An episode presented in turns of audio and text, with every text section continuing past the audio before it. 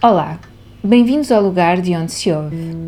Antes de começarmos, neste episódio acordamos numa visão sem gente com o texto Uma Estrangeira em Terra Estrangeira, um original de Alex Cassal. Convidamos-vos a que acompanhem a protagonista por estas ruas vazias e que preencham os próximos minutos com a imaginação.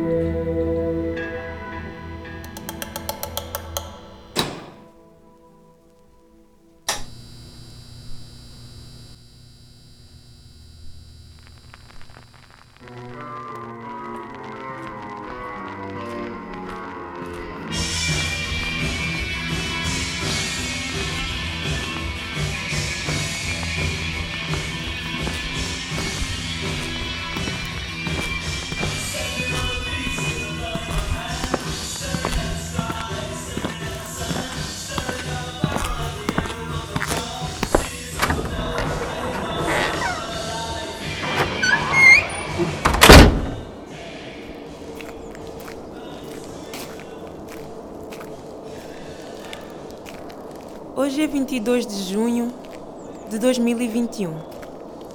É o aniversário da minha mãe. Hoje eu acordei e a cidade estava vazia de pessoas. Completamente vazia.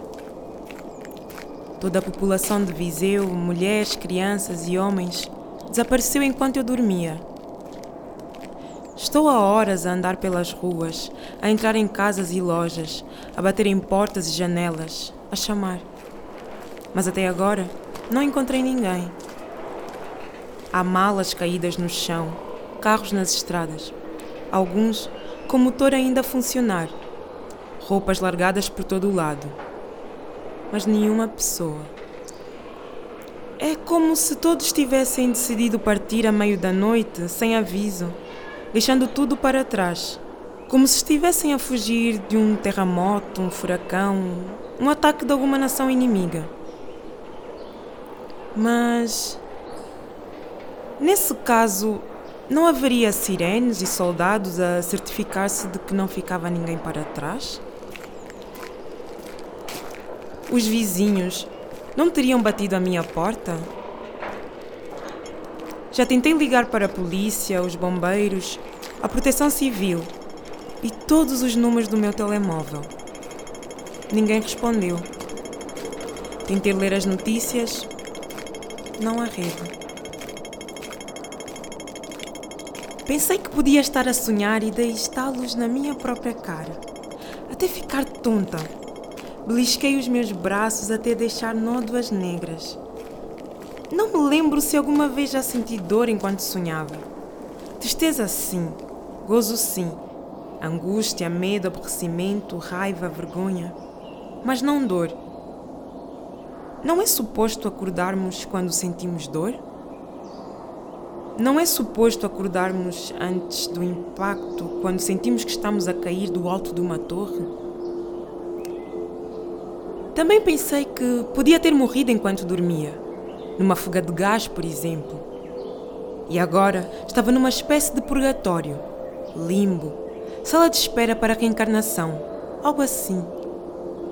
Mas não consigo acreditar nisso. Não acredito que alguma coisa de nós permaneça por cá depois da morte. Uma alternativa possível é que todos tenham morrido, menos eu. Quando eu era criança, falava-se muito em bomba de neutrons, que matavam as pessoas, mas deixavam intocadas construções, prédios, estradas, carros. Já ouviram falar? Os americanos tiveram esta ideia depois da bomba atômica de Hiroshima onde todos os prédios, estradas e carros foram destruídos juntamente com as pessoas. Sobraram apenas ruínas. Os americanos tiveram pena de desperdiçar uma cidade perfeitamente habitável. Era como deitar fora o bebê com água do banho. Então inventaram a bomba de neutrons.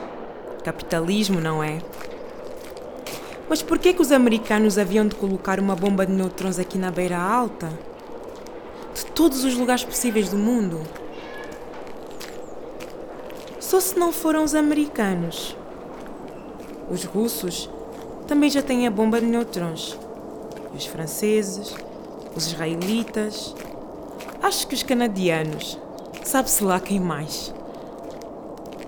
pode ter sido um avião que passou com um compartimento de carga mal fechado. Essas coisas acontecem. Ou uma daquelas experiências em ambiente controlado que depois podem ser replicadas em escala maior. Queriam matar pessoas sem destruir as casas e os prédios. Mas não todas as pessoas. Por exemplo, alguém tinha guardado uma bomba de neutrões e decidiu: vou rebentá-la por cima dos angolanos. Só dos angolanos. Ah, e também em cima dos nigerianos, dos moçambicanos, dos marroquinos, dos líbios, dos afegãos, dos palestinianos, dos paquistaneses, dos coreanos, dos ucranianos, dos porto-ricanhos, dos brasileiros, dos Yanomamis, dos ciganos. E pronto. Mas correu mal. Até os ataques cirúrgicos com mísseis inteligentes contra os terroristas também correm mal às vezes, não correm? E atingem escolas cheias de crianças e hospitais cheios de doentes. A bomba de neutrões pode ter saído do controle e matou não só os guinenses e etc., mas também os americanos e russos e franceses e israelitas e canadianos de Viseu. E os portugueses todos. Pode ter sido isto.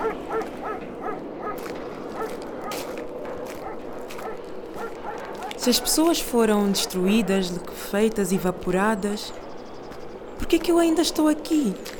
Eu e mais ninguém? Pois é, para alguém sobreviver a um evento destes, teria de estar num bunker metido no fundo da terra. Mas eu vivo num primeiro andar e minhas janelas nem vidros duplos têm. É verdade que hum, há meses que eu me sinto como se estivesse metida no fundo da terra a quilómetros e quilómetros da superfície. Mas é só uma sensação. Sei que não estou num buraco escuro e gelado. Estou na superfície, como toda a gente, a fazer as coisas do dia a dia, a falar com pessoas, a trabalhar, a ver filmes, a ler livros. É possível que uma bomba perceba o lugar emocional onde estamos? Teria de ser uma bomba sensível em vez de uma bomba inteligente. O que parece uma contradição. Uma bomba sensível não seria capaz de cumprir a sua missão, ou sofreria imenso depois. Alguém me disse um dia que o piloto do avião que lançou a bomba atômica em Hiroshima acabou por se matar de arrependimento. Mas, tempos depois, fui pesquisar e descobri que não. Que o piloto, na verdade, morreu tranquilamente, mais de meio século depois. Estava acompanhado pela segunda mulher e pelos três filhos. É uma pena. Não, não que ele tenha morrido tranquilamente. Toda a gente devia poder morrer tranquilamente na sua casa em Columbus, Ohio. Mas pena que o piloto não se tenha arrependido.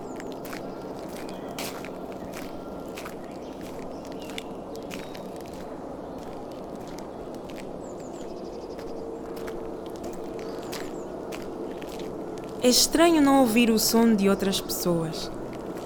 E mesmo assim, não ser um silêncio completo. É como se as pessoas tivessem ido embora e não fizesse diferença para o resto do mundo, percebem? Continua o vento e os pássaros e as máquinas que entretanto ficaram a funcionar sem ninguém para as desligar. Ainda estão a cumprir as suas tarefas. Como isto? Conseguem ouvir? É como a história da árvore e da floresta. Se eu não estivesse a passar agora pela hum, Rua Cândido dos Reis, este despertador estaria a tocar? Será que ele vai tocar até a corda acabar ou a pilha acabar? E depois só vai ficar lá parado na mesma hora, coberto de poeira e depois as paredes e o teto vão descascar e desfazer-se, e plantas vão crescer e depois morrer e decompor-se e transformar-se em adubo para mais plantas, gerações e gerações e gerações e gerações de plantas a crescer por cima do despertador e da casa.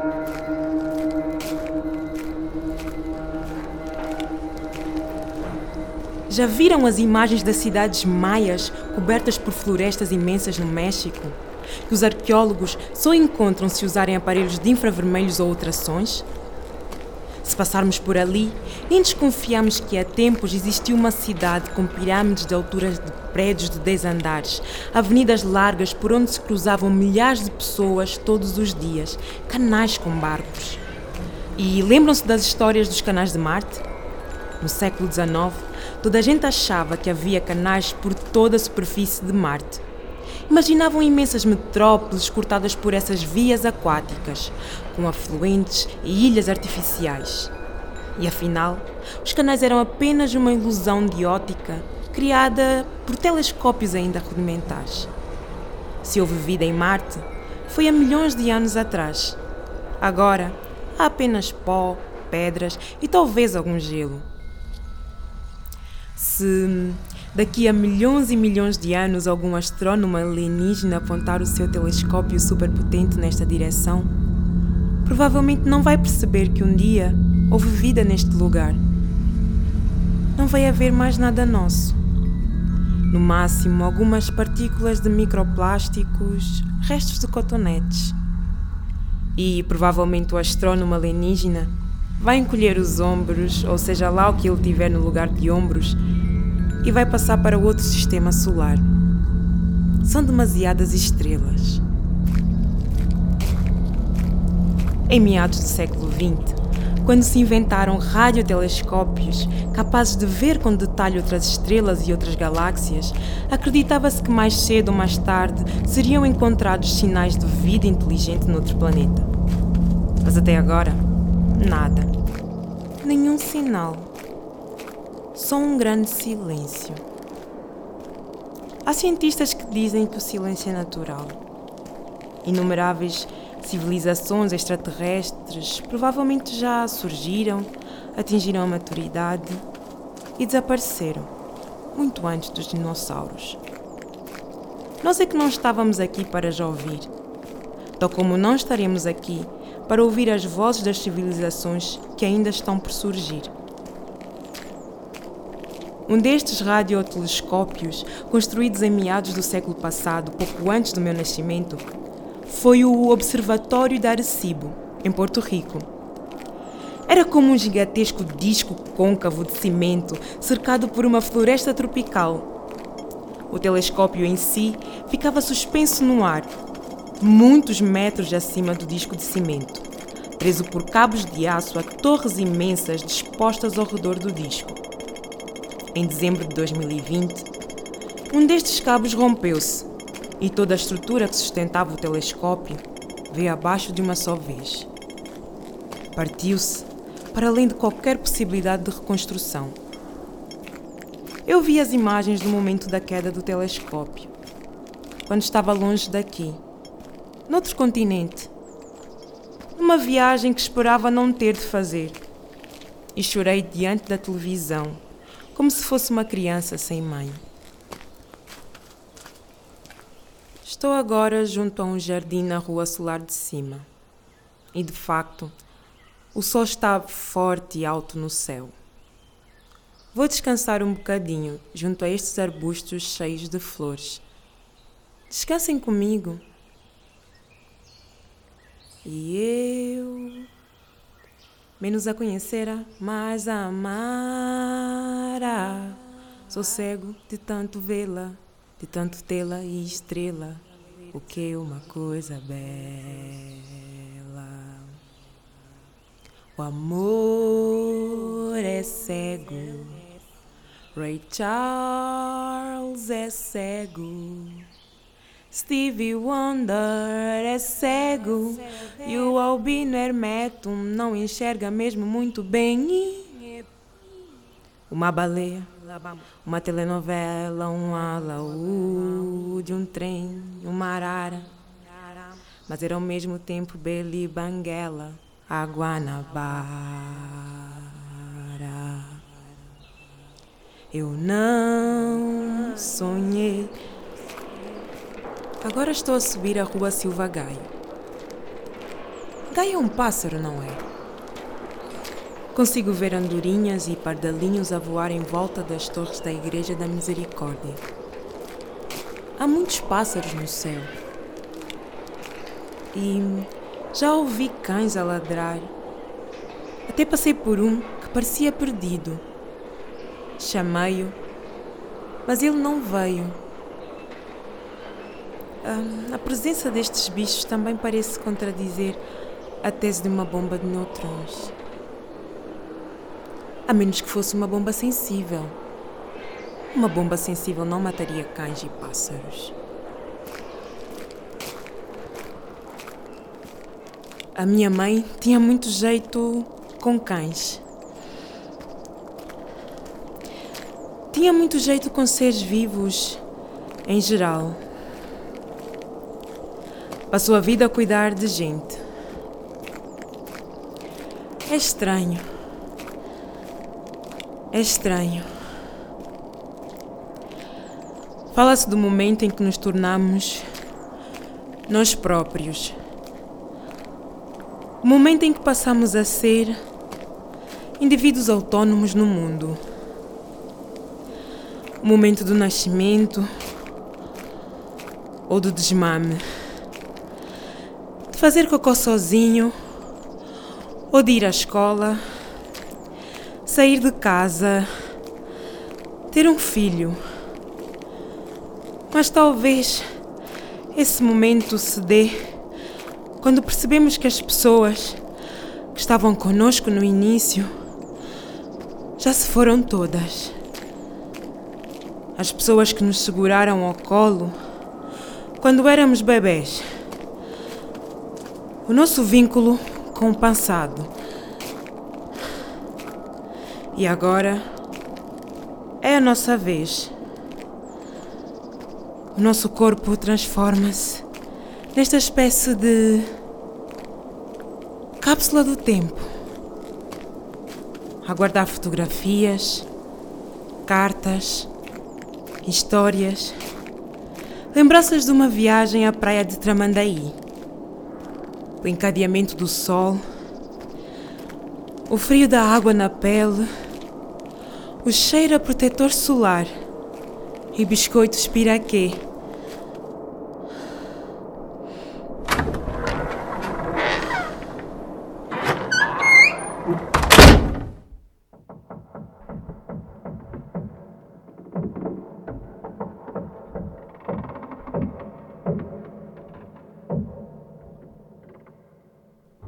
Vocês já ouviram falar do João Torto?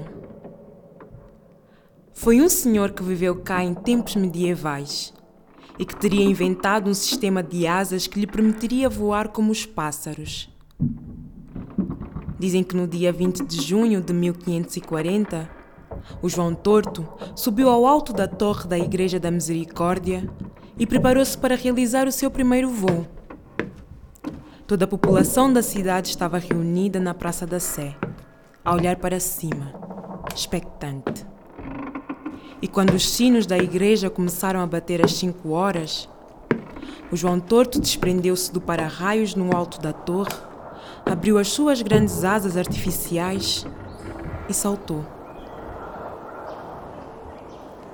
Dizem que ele conseguiu voar mais ou menos por uma curta distância mas acabou por chocar contra o telhado da capela de São Mateus e daí caiu para o chão de pedra lá embaixo e morreu. Foi um dia longo. Estou cansada, com uma sensação de vazio por dentro. Já devem ser quase cinco horas. Mas não pensem que vou saltar desta torre quando os sinos começarem a tocar uma poeta da minha terra escreveu: As mulheres e as crianças são as primeiras que desistem de afundar navios. Também eu já desisti de afundar. Prefiro continuar a caminhar. A história do João Torto é uma boa história. Se não fossem estas histórias, talvez não estivéssemos hoje a olhar para cima, para as galáxias mais longínquas, a vê-las com tantos detalhes a ouvir emissões de rádio que foram expelidas por estrelas pulsares quando a Terra ainda era uma bola coberta de caldo fumegante, um zigoto a girar à volta do Sol. Quando a Terra e tudo que havia de existir nela era apenas um desejo de vir a ser. Às vezes, só um desejo já é o suficiente.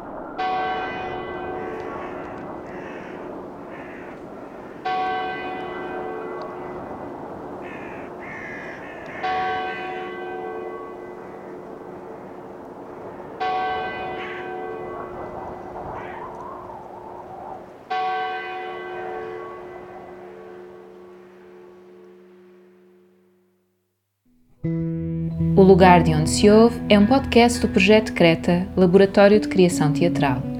Este episódio foi escrito por Alex Cassal, interpretado por Georgette Dumbi, sonorizado e editado por Denis Xavier. Tem citações de Killing an Arab, dos The Cure, O Estrangeiro, de Caetano Veloso e de Cartilha da Cura, de Ana Cristina César. Agradecemos a Joana Frazão, Catarina Saraiva e Alexandre Valinho Gigas o apoio prestado para a concretização deste episódio. A ilustração que acompanha o episódio é de El Filipe dos Santos. O projeto Creta é apoiado pelo município de Viseu através do Viseu Cultura.